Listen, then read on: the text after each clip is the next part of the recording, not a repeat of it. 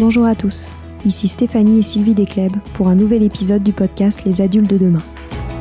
Les adultes de demain, c'est un échange autour de l'éducation et la parentalité entre d'un côté une mère, Sylvie, entrepreneuse depuis plus de 30 ans dans l'éducation, directrice d'école Montessori, créatrice d'un organisme de formation et auteur dans l'éducation, et sa fille, c'est moi, Stéphanie. Les semaines, nous invitons des experts, des personnalités remarquables ou de simples passionnés qui partagent avec nous la même envie d'offrir le meilleur aux enfants. Car comme le disait si bien Maria Montessori, l'enfant est l'avenir de l'homme. Et nous souhaitons donc vous donner des pistes de réflexion et de potentielles réponses pour offrir aux enfants le plus bel avenir. Alors si vous êtes jeunes adultes, parents, futurs parents, grands-parents, professeurs ou simples passionnés de l'éducation, ce podcast est fait pour vous. Pour suivre toute notre actualité ou échanger avec nous, n'oubliez pas de nous suivre sur notre compte Instagram Les Adultes de Demain ou sur notre blog lesadultesdedemain.com.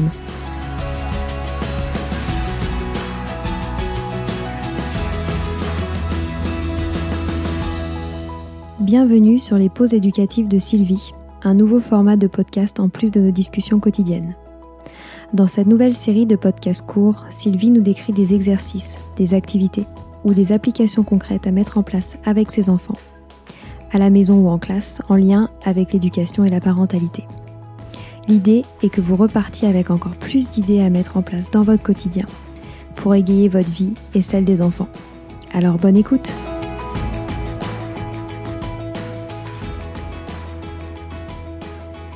De plus en plus euh, de, personnes me contactent, m'appellent, m'envoient des mails en me demandant euh, quels sont les critères euh, importants pour choisir une bonne école pour leur enfant. Donc souvent c'est par rapport justement à la pédagogie Montessori, puisque comme vous savez, Montessori étant devenu très à la mode ces dernières années, de nombreuses personnes ont créé des écoles Montessori et en n'étant pas forcément formées, en sachant pas forcément qu'est-ce que c'était, qu'est-ce que signifiait la pédagogie Montessori.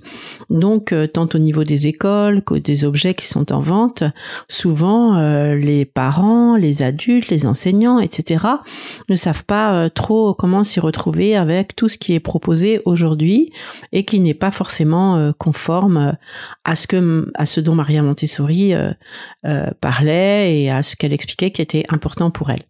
Donc euh, j'ai eu envie, euh, puisque encore euh, hier sur Facebook, quelqu'un s'installait à Rouen et demandait comment trouver une bonne école proche de la pédagogie Montessori pour son enfant. Donc j'ai vraiment eu envie de, faire cet épisode aujourd'hui pour vous aider à vous y retrouver. Donc euh, le mieux d'abord pour euh, pour appréhender euh, une école et savoir si elle est elle est vraiment en conformité avec la pédagogie Montessori ou proche de la pédagogie Montessori puisque maintenant il existe aussi beaucoup d'écoles bah, déjà privées sous contrat qui, qui proposent la pédagogie Montessori dans leur classe, donc peut-être une pédagogie Montessori adaptée, mais qui le font très très bien. Moi, je sais qu'il y a plus, il y a beaucoup beaucoup d'écoles dans lesquelles nous allons dispenser des formations auprès euh, des, des, professeurs et qui, euh, qui mettent en place cette pédagogie d'une manière euh, formidable. Donc, il n'y a pas que des écoles où il est écrit Montessori dessus, où la pédagogie est vraiment pour le bien-être de l'enfant.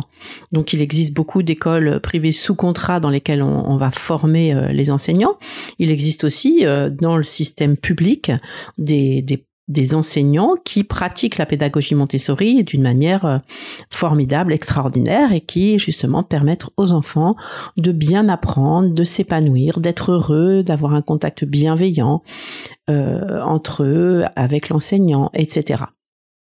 Donc, ce qui est important déjà en tant que, que, parent, quand vous cherchez une école pour votre enfant, c'est si vous si vous souhaitez euh, bien sûr qu'elle soit en relation avec la pédagogie Montessori, c'est de lire euh, un livre en fait de ou, ou, sur la pédagogie Montessori. Donc moi je conseille toujours de lire un livre qui s'appelle Maria Montessori, sa vie, son œuvre de E.M. Standing. Maria Montessori, sa vie, son œuvre de E.M. Standing. On vous mettra euh, le lien sur le blog euh, Les adultes de demain.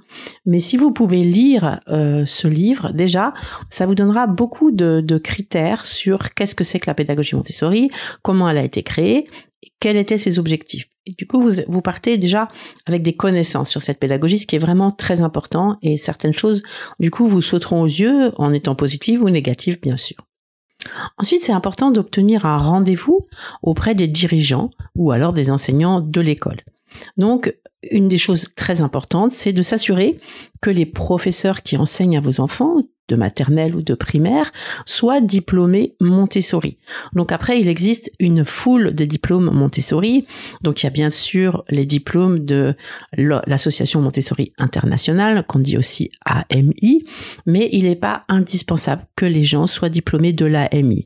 Moi, je sais que euh, je trouve que cette formation est beaucoup trop rigide, beaucoup trop euh, fermée, beaucoup trop euh, rigide, oui, je dirais. Alors qu'aujourd'hui, je pense qu'il est vraiment important de s'ouvrir aussi à plein d'autres choses qui ont été qui ont été observées, qui ont été mises en place et qui enrichissent ce que l'on peut offrir aux enfants à l'école. Donc, il est quand même important que les gens aient un diplôme Montessori, donc pas forcément non plus le nôtre, hein, parce que vous savez qu'on on, dispense des formations Montessori avec notre organisme de formation Apprendre Montessori, plusieurs types de formations, hein, une formation qualifiante sur un an, des formations qui ne durent que cinq jours, la formation sur un an hein, qui dure sur une année avec des stages en classe, plus des formations sur le matériel, plus des, conférences sur de nombreux sujets. Les personnes ont des devoirs à nous rendre qui qui sont corrigés, qui sont qui sont suivis par une tutrice qui est qui enseigne bien sûr depuis de nombreuses années. Donc notre diplôme Montessori évidemment, mais il existe aussi d'autres formations Montessori qui sont de qualité. Il faut voir aussi bien sûr si c'est une formation de cinq jours, bah, si la personne a déjà une formation d'enseignante, ça, ça peut être suffisant, mais si la personne n'était pas du tout enseignante et qu'elle décide d'enseigner le Montessori avec une formation de cinq jours, c'est pas possible parce que c'est difficile. Donc euh, vraiment déjà demander si les gens sont formés à la pédagogie Montessori, comment, s'ils ont une expérience avec la pédagogie Montessori, parce que ça c'est aussi important d'avoir une expérience parce que c'est une euh, pédagogie qui est difficile à enseigner. Hein, c'est une pédagogie individualisée, il y a énormément de matériel, on, doit suivre chaque enfant, on doit savoir les observer, on doit savoir proposer ce qui est bien pour eux. Donc il, est vraiment impératif de savoir quel diplôme ont ces personnes, combien de temps a duré leur formation, quelle est leur formation et est-ce qu'ils suivent régulièrement des stages de, remise à niveau? Parce que c'est vrai que les choses évoluent et que euh, on peut tomber facilement dans un train-train qui est qui n'est pas positif. Euh, pour moi, il faut aussi qu'un des dirigeants de l'établissement ait suivi une formation Montessori euh, sérieuse. Aujourd'hui, euh, pour ouvrir une école Montessori, il faut avoir enseigné cinq ans dans l'éducation nationale ou alors avoir été surveillant pendant cinq ans. Donc, ce qui n'est pas du tout une garantie d'être un, un, bon dirigeant d'école Montessori. Et pour moi, les dirigeants qui n'ont pas été formés parce qu'ils disent qu'ils ne font que que suivre la gestion, euh, c'est pas positif. Parce qu'en fait, pour animer une équipe, pour savoir si dans les classes qui se passent c'est correct ou c'est pas correct, pour savoir si le matériel est bien installé, pour savoir si les présentations que, qui sont faites aux enfants sont bien faites, pour savoir si le suivi des enfants est correct, il faut vraiment avoir suivi une formation Montessori, avoir été beaucoup dans des classes Montessori, et ça c'est vraiment pour moi indispensable.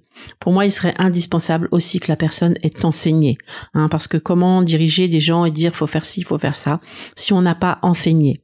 Ce qui serait encore mieux, c'est que la personne enseigne encore aujourd'hui, parce que moi je remarque avec 30 ans d'expérience que les enfants d'il y a 30 ans euh, n'ont rien à voir avec les enfants d'aujourd'hui, et que donc il faut vraiment être au contact avec les enfants pour pouvoir animer une équipe qui est au contact avec les enfants. Donc pour moi, ça c'est indispensable qu'au moins un des dirigeants de l'établissement, euh, celui qui est le plus en contact avec les enfants, avec les enseignants, ait, une expérience d'enseignement Montessori ou soit et ou soit diplômé Montessori. Je pense que ça c'est indispensable, même pour l'embauche, pour, énormément de choses. Je le vois tous les jours.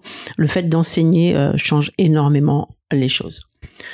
Bien sûr, dans le cas d'un établissement qui propose le collège ou le lycée Montessori, bon, le lycée aujourd'hui, euh, euh, ça n'est que le nôtre, euh, c'est important aussi que les gens aient ce bagage Montessori de la maternelle et du primaire pour, ou alors aient fait des stages, afin de comprendre vraiment les bases fondamentales de cet enseignement.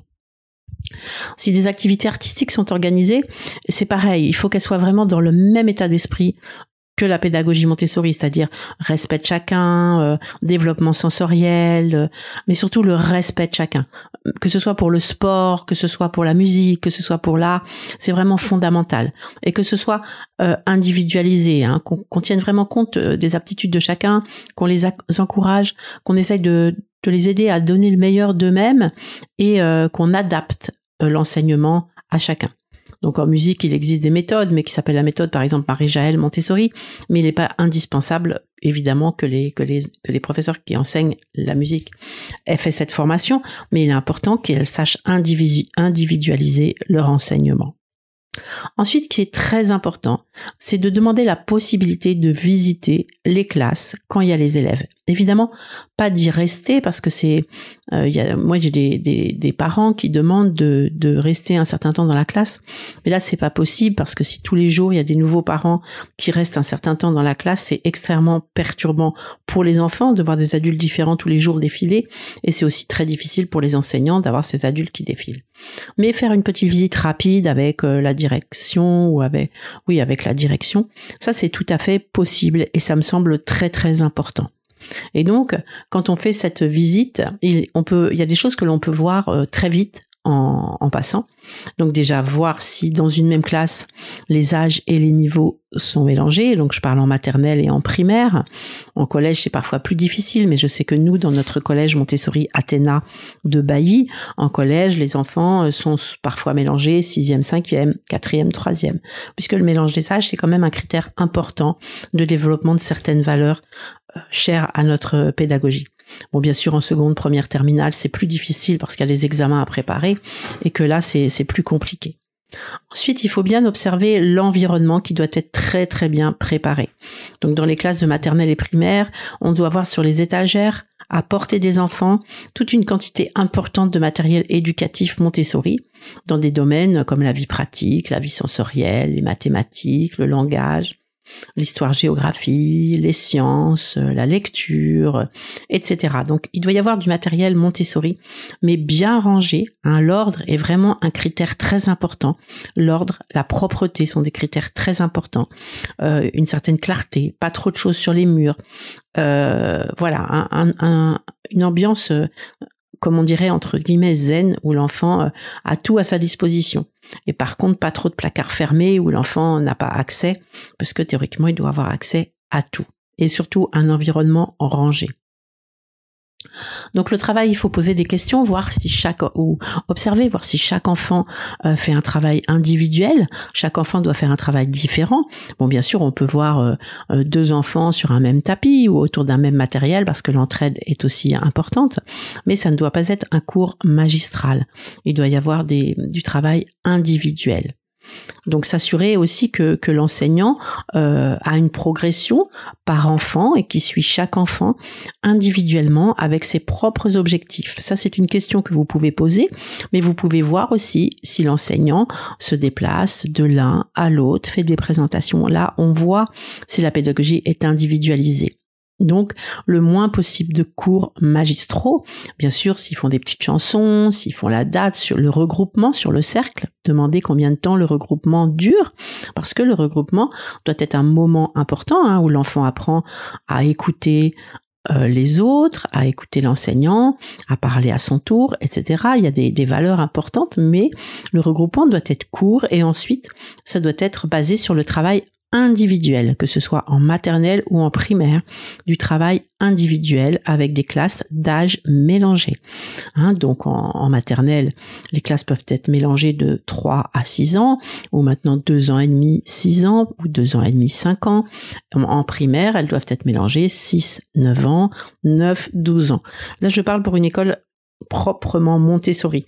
Euh, dans les écoles privées que je vous citais, parfois c'est des mélanges, euh, petites sections, moyenne section, grande section. De plus en plus, les enseignants mélangent les âges aussi. Et ça, ça me semble vraiment un critère important. Ensuite, vous pouvez me demander euh, si les matières comme l'histoire, la géographie, les sciences sont bien enseignées en maternelle et primaire et comment? Hein, parce que nous, dans la pédagogie Montessori, il y a énormément de matériel de sciences, des puzzles de botanique, de zoologie, des cycles de vie. Et ça, ça doit être enseigné des tout petits. Les cartes de géographie avec euh, les puzzles, les, cartes puzzles des continents, euh, les cabinets botaniques. Donc ça, ça doit faire partie de la classe aussi en maternelle. En élémentaire, vérifiez bien qu'ils enseignent euh, ce qu'on appelle les grands récits de Maria Montessori. Donc ils doivent commencer par le Big Bang, le système solaire, l'apparition des êtres vivants, etc. Parce que c'est, ce sont des sujets qui mêlent histoire, géographie, sciences, qui font un lien, physique, chimie, etc. Et qui sont importantes pour que l'enfant comprenne d'où l'on vient, pour qu'il comprenne que tout est lié et ça, c'est vraiment euh, des, enseignants, des enseignements importants. Bon, dans les écoles privées, parfois, c'est pas possible parce que les gens ne sont pas formés, mais voyez quand même la place des sciences, de la géographie, de l'histoire dans l'enseignement. C'est quand même très important. Donc il faut aussi que l'enfant ait à sa disposition un certain nombre de, de comment supports papier. Hein euh, on dit souvent la pédagogie Montessori c'est que le matériel, mais il est aussi important que l'enfant puisse réaliser ce que l'on appelle des petits livrets, c'est-à-dire des petits livres euh, où il va euh, euh, comment colorier les parties par exemple d'une fleur, mettre le nom dessous, colorier mais c'est des feuilles individualisées, colorier les parties d'un animal, faire les cycles de vie. Mais ça c'est très important que les enfants aient quand même un, retour euh, sur un papier qu'ils peuvent ramener à la maison et comme ça vous pouvez suivre aussi ce que l'enfant fait dans sa classe. Euh, dans les collèges et lycées, on doit aussi limiter euh, pas mal les cours magistraux et individualiser le plus possible la pédagogie. Donc en général basé sur des plans de travail, parce qu'en fait il est important euh, de, de, de suivre les programmes de l'éducation nationale. Je sais que nous aussi en élémentaire, c'est une de nos bases de suivre les programmes de l'éducation nationale. Donc c'est pour ça qu'on a mis en place des plans de travail, des, des, des cahiers d'activités Montessori, pour être sûr que l'enfant, ne pas marginaliser l'enfant et que s'il y a besoin que l'enfant se réintègre dans le système, il puisse le faire. Et aussi qu'il puisse réussir les examens. Ça c'est très important. Ensuite, vous pouvez poser aussi des questions lors de votre rendez-vous sur la position de l'établissement par rapport aux problèmes de discipline. Qu'est-ce qui se passe au niveau de l'absentéisme, au niveau de la violence, de la drogue? Euh, Ne jamais, il faut surtout ne jamais oublier que les punitions ne servent à rien et que euh, Maria Montessori a écrit pas de récompense, pas de punition. Donc en fait, pas de punition. Euh, là, il faut, il faut se dire aussi que parfois, quand il y a des, des, des problèmes importants, c'est-à-dire qu'un enfant, par exemple, qui est violent vis-à-vis des autres, il faut protéger les autres. Donc, nous, on a souvent ce qui s'appelle euh, la chaise à réfléchir, c'est-à-dire que l'enfant est dans la classe, hein, sur une chaise, pour réfléchir, parce que parfois, il faut isoler l'enfant, hein, pas isoler euh, complètement, hein, le mettre en isolement, mais l'éloigner, qu'il réfléchisse à son à ce qu'il a fait, qu'il se rende compte que c'est pas possible. Mais il doit y avoir un dialogue. Il faut pas le mettre au coin euh, puni ou le mettre dans le couloir comme comme j'ai lu euh, il y a deux jours sur une fiche d'une d'une d'une de nos stagiaires dont l'enfant était dans une école Montessori où on excluait l'enfant de la classe et où parce qu'il voulait pas chanter en anglais et qu'on l'obligeait. Ça c'est pas possible. Hein. Donc on, un enfant qui perturbe, on lui dit que là c'est pas possible, qu'il y a un manque de respect par rapport aux autres, donc il va aller euh, réfléchir si, si, ça, si, ça, si son attitude est convenable ou si elle n'est pas convenable. Et quand il est prêt, il peut revenir. Ou alors, peut y avoir des discussions autour d'une table de paix où là, euh, c'est parfois où c'est les enfants entre eux, ou où il y, a, y a un adulte qui peut intervenir si ça va trop loin. Mais on ne doit pas laisser non plus les enfants faire n'importe quoi. Mais pas de récompense, pas de punition. Donc, demandez euh, quelle est la position de, de l'établissement par rapport à tout ça. Demandez aussi comment justement l'enseignement respecte le rythme et l'autonomie des élèves, mais tout en respectant les programmes de l'éducation nationale, parce que ça me semble vraiment fondamental de respecter les programmes de l'éducation nationale. J'ai vu des écoles Montessori où, où il n'y avait pas du tout ça, et je pense que ça, on n'a pas le droit de faire ça parce que l'enfant, par exemple, il pouvait faire savoir faire des racines carrées, mais il savait pas très bien lire. Donc il y a quand même des bases à respecter, c'est fondamental. Il faut aussi que euh, que vous sentiez, bah ça c'est lors de vos visites que que l'enfant euh, va librement poser des questions à l'enseignant, mais aussi que l'enseignant va vers eux. Hein. On peut pas demander à un élève, il y a des élèves qui sont timides, on peut pas les forcer à se déplacer. Donc il faut vraiment voir comment comment ça se passe, comment comment aussi euh, le sens des responsabilités est géré, la gestion du travail, ça c'est important.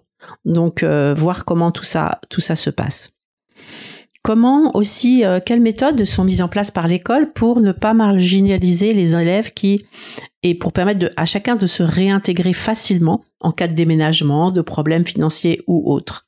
Donc, comme je vous disais tout à l'heure, une des réponses, c'est, de, respecter les programmes de l'éducation nationale. Et mais comment, demander comment, comment ça se passe si euh, vous êtes amené à déménager, s'il y a un problème financier, etc. Comment ça se passe? Parce qu'il faut vraiment que l'enfant soit préparé à ça. C'est important. Il y a un certain nombre de critères à respecter.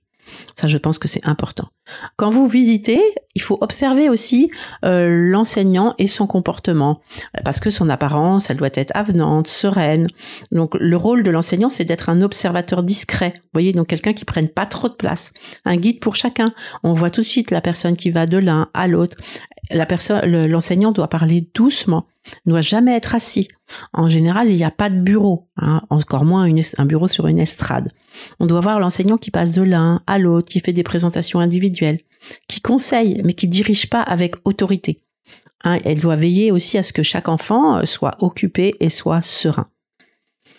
Donc, euh, je vous disais, souvent, euh, vous n'avez pas la possibilité d'avoir un établissement Montessori euh, près de chez vous, alors les, les, tarifs sont trop chers, puisqu'on sait très bien que les tarifs souvent sont élevés parce qu'on est obligé de, de, prendre en charge tous nos frais et que c'est souvent difficile. Et donc, un certain nombre de critères, même si c'est pas une école Montessori, sont importants. Donc c'est évidemment la première chose, accepter que, que les parents puissent visiter l'école quand ils sont, quand les enfants sont en train d'étudier. Et là, vous voyez aussi si les enfants ont confiance en l'adulte, s'ils savent se concentrer, quelle est l'ambiance aussi. Donc ça, c'est important. Euh, lors de cette, observation, vous, devez voir aussi des enfants souriants, des enfants sereins, heureux, concentrés, qui se déplacent librement hein, dans la classe, mais calmement, pas qui courent à travers la classe. Des professeurs aussi qui sont souriants, qui sont calmes, qui sont discrets, qui parlent pas fort, ça c'est très important. Leur habillement aussi doivent être habillés correctement, d'une manière harmonieuse, ne pas être autoritaire. Il faut observer les enfants aussi, vous dire euh, est-ce que ces enfants se sentent bien? Est-ce qu'il y en a pas qui sont dans un coin? Ou alors dans ce cas-là, vous posez la question, hein, parce que parfois c'est un choix de l'enfant aussi. Est-ce qu'il y en a pas qui sont qui ont l'air tristes, qui ont l'air euh, inoccupés? Il faut que vous voyez la façon dont il s'adresse aux professeurs, que ça doit être d'une manière sereine, qu'il n'y a pas d'appréhension, pas de crainte. Des enfants vraiment qui, se sentent bien, même vous le sentez ça, qui se sentent bien dans, l'ambiance. Ensuite, il faut observer aussi, euh, comme je vous disais, l'environnement hein, de la classe. Donc que la classe soit bien rangée, propre, esthétique et lumineuse, bien sûr. Hein. Pas trop bien décorée, mais pas trop de, décor. Hein. Un environnement serein. Donc les tables aussi soient disposées euh, de manière à créer un environnement convivial, hein, parce que ces tables rangées les unes derrière les autres, il faut que ce soit convivial et il faut que les élèves puissent se déplacer librement sans déranger les autres. Comme je vous disais tout à l'heure, en général, il ne faut pas que l'enseignant ait un bureau. Hein, il faut que, voilà, il se déplace. C'est lui qui se déplace. Il va vers les élèves. Euh, souvent, demander si les élèves ont des places fixes, parce que je pense que c'est important aussi que les élèves puissent choisir leur place et ils n'ont pas toujours envie d'être à la même place à côté du même enfant. Demandez aussi si les enfants sont libres aussi d'aller aux toilettes, parce que ça c'est un critère que je trouve très important. Ce côté où il faut aller aux toilettes tous en même temps, pour moi c'est vraiment impossible quoi. Donc c'est important que l'enfant puisse aller aux toilettes euh, librement quand il en a envie. Ensuite, demandez bien sûr quels sont les, par rapport au programme pédagogique, quels sont leurs grands principes. Euh, est-ce qu'ils suivent une méthode particulière hein, Parce que vous n'allez pas être forcément dans une école Montessori. Donc, s'ils suivent euh, une méthode particulière, quelle est cette méthode? Quelles sont les valeurs qui sont développées hein, Puisque vous savez très bien que dans la pédagogie Montessori, les valeurs sont le respect de l'enfant, l'autonomie, euh, une certaine liberté, la politesse, le respect aussi entre les enfants, le libre choix du matériel. Est-ce qu'il y a des matériels, est-ce qu'il y a des matières artistiques qui sont enseignées? Quel est le temps qui leur est consacré? Est-ce que les enfants font du sport? Combien de temps? Avec qui? Aussi, une chose qui est importante, c'est est-ce qu'il y a des sorties, des voyages? Les sorties sont importantes parce que euh, Maria Montessori disait qu'à l'âge de, l'élémentaire, les enfants ont besoin d'aller observer le monde à l'extérieur. Ils ont besoin d'aller voir ce qui se passe dehors. Et puis aussi, c'est une manière de, de s'entraîner à avoir un bon comportement à l'extérieur. Donc ça, c'est important aussi. Ensuite, il y a des critères qui sont importants, mais que vous n'aurez pas toujours. Est-ce qu'il y a une langue étrangère qui est enseignée et comment elle est enseignée? Donc, c'est vraiment important euh, si c'est enseigné depuis l'âge de la maternelle et de l'élémentaire, ce qui pour moi est fondamental. Ça doit être enseigné en immersion totale par des professeurs de langue maternelle, parce ou des professeurs vraiment totalement bilingues. Hein et un, certain nombre d'heures minimum par semaine, parce que sinon, euh, si c'est une heure par semaine, moi, ça sert pas à grand chose. Bon, l'enfant est quand même entend la langue, mais il faut que ce soit davantage. Et il faut que ce soit en immersion totale, c'est-à-dire qu'il n'y ait pas de traduction. Hein, on sait très bien qu'il faut penser dans la langue. Hein. Vraiment, faut penser. Donc dans les collèges et lycées, comme j'ai dit, hein, il est fondamental de respecter les programmes de l'éducation nationale dans toutes les matières pour que les élèves soient bien préparés aux examens. On peut pas amener des élèves euh, vers la troisième, vers la cinquième sans les préparer vraiment aux examens. Demandez aussi les critères d'évaluation.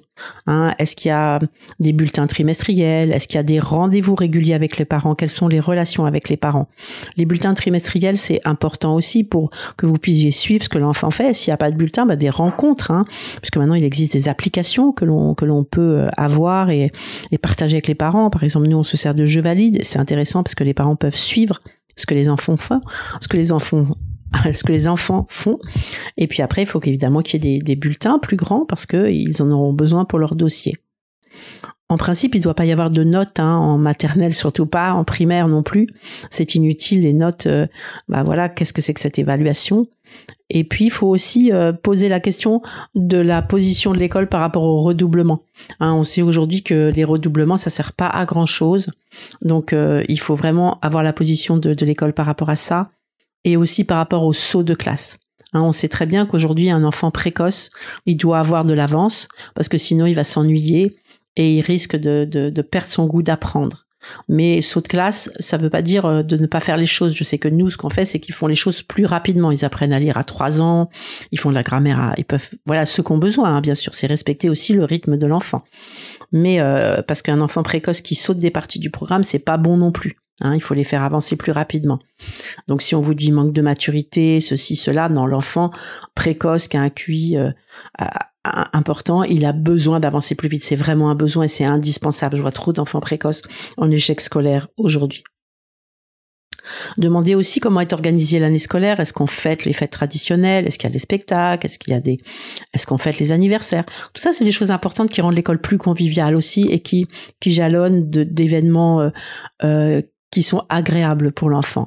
Demandez aussi comment ils gèrent, comment ils accueillent les enfants précoces, les enfants dyslexiques, etc. Est-ce qu'ils adaptent vraiment l'enseignement aux, enfants qui en ont besoin? Après, quelle est, quelle est leur position aussi face aux devoirs?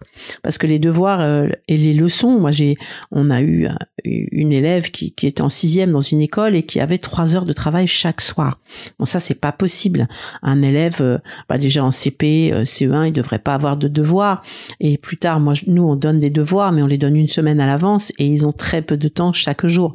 On en donne parce qu'il faut que l'enfant aussi apprenne à apprendre par cœur. Pour moi, des mots invariables, des dictées, des poésies ça fait partie de, son bagage culturel. Mais même plus tard, l'enfant ne doit pas avoir trop de devoirs, c'est pas possible donc voilà, je, pense que là, je vous ai donné un certain nombre de, critères. Donc vraiment, ce qui est important, c'est de se promener dans l'école quand vous visitez, de, vraiment observer, de sentir et de vous dire est-ce que moi j'aimerais retourner dans cette école? Est-ce que j'aimerais être dans cette ambiance? Et est-ce que est-ce que je vois des, élèves souriants? Est-ce que est-ce que chacun a gardé sa propre personnalité? Est-ce qu'ils sont pas tous habillés pareil? Est-ce que ils sont pas éteints? Est-ce que est-ce qu'ils parlent librement aussi? Si vous leur posez des questions Est-ce qu'ils vous répondent librement? Est-ce qu'ils n'ont pas l'air d'avoir peur, d'être voilà euh, très avec une timidité un peu excessive? Bon, ça peut arriver puisqu'on respecte aussi les enfants timides. Il faut les sentir aussi euh, par rapport à l'adulte confiants avec leur professeur. Hein. je sais que nous, ils tutoient leurs professeurs, ils leur parlent avec respect et bienveillance, mais mais ils les tutoient, ce qui donne une plus grande proximité. Bon, c'est pas indispensable, mais il faut sentir la relation qui existe entre les enseignants et les élèves, qui est beaucoup, qu'on sente de la gentillesse, de l'empathie, de la compréhension. donc voilà, j'espère vous avoir donné des éléments qui, vont vous aider dans, dans, le choix de l'école pour, pour vos enfants, parce que c'est vrai qu'ils y passent beaucoup beaucoup d'heures et que, et que c'est assez fondamental de trouver le bon endroit. Voilà, c'est fini pour aujourd'hui. On espère que cet épisode vous a plu. Avant de se quitter, on a quand même besoin de vous. Si après avoir écouté cet exposé, vous ressortez avec plein d'idées pour apporter le meilleur aux enfants, n'oubliez pas de nous laisser 5 étoiles et un petit commentaire sur Apple Podcast, sur iTunes ou toute autre plateforme d'écoute de podcast. Cela nous aidera à mieux ressortir et surtout à nous motiver pour continuer cette aventure ensemble.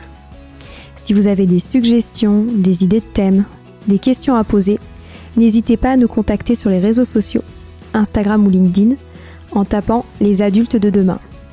Nous serions ravis d'échanger avec vous. Si vous souhaitez en savoir davantage sur Sylvie, je vous invite vraiment à aller voir son blog sylvidescleb.com ou à la suivre sur Instagram en allant sur son profil sylvidesc, D-E-S-C, Montessori. Enfin, si vous souhaitez en savoir plus sur le calendrier des prochaines formations Montessori, rendez-vous sur www.apprendre-montessori.fr. On a hâte de vous retrouver vite et à très bientôt sur les adultes de demain.